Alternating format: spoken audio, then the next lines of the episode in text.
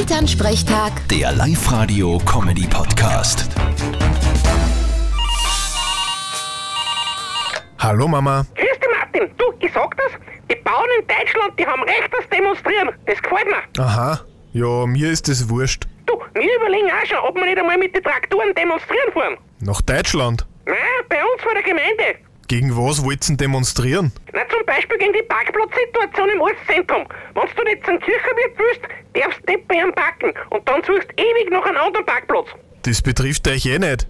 Es geht's ja zum Wirt. Ja, eh, aber rein theoretisch. Stell dir vor, da kommen Touristen und wollen sich den Ort anschauen, wo sollen die parken? Warum sollen zu uns Touristen kommen? Und was sollen sie sich bei uns anschauen?